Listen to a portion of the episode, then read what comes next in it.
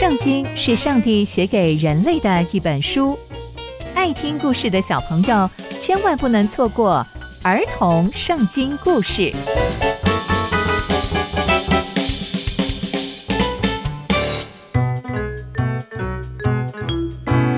各位亲爱的大朋友、小朋友们，大家好，我是佩珊姐姐。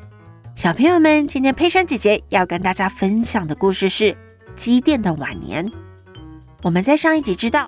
基甸努力完成上帝托付给他的大任务，就是拯救以色列人，并且打败米甸王。那接下来，上帝又要让基甸经历什么事情呢？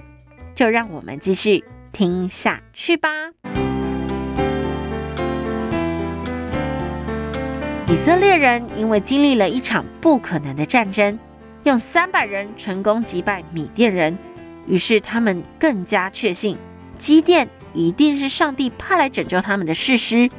于是以色列百姓就跟基甸说：“你既然拯救我们脱离米甸的手，那求求你来治理我们，你的儿子、你的孙子也都来治理我们吧。”基甸就对他们说：“我不会治理你们，我的后代也不会治理你们，因为真正治理你们的是耶和华。”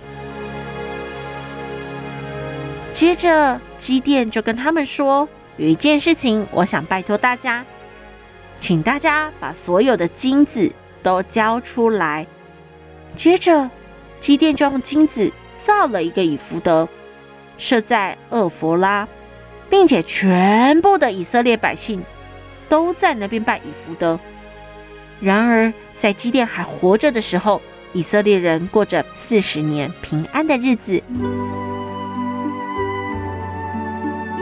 从今天的故事，我们知道，基甸虽然拒绝了以色列人的请求，但基甸却用金子造了一个以弗得，让以色列人拜他。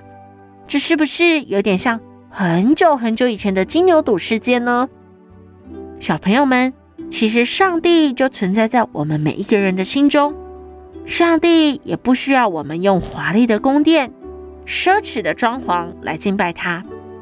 上帝喜欢我们用心灵和诚实来敬拜他，所以我们真的真的不需要膜拜任何的偶像或圣物哦。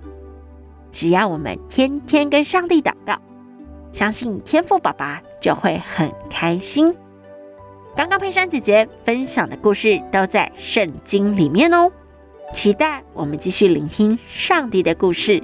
我们下次见喽，拜拜。